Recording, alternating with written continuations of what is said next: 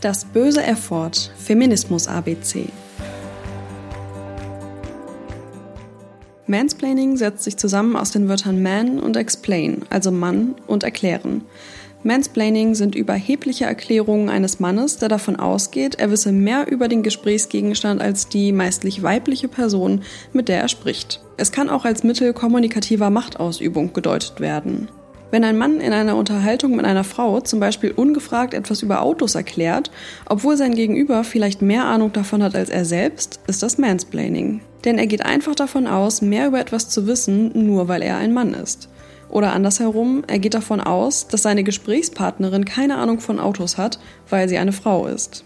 Besonders im Studium oder der Ausbildung oder anschließend im Beruf machen extrem viele Frauen Erfahrungen mit Mansplaining.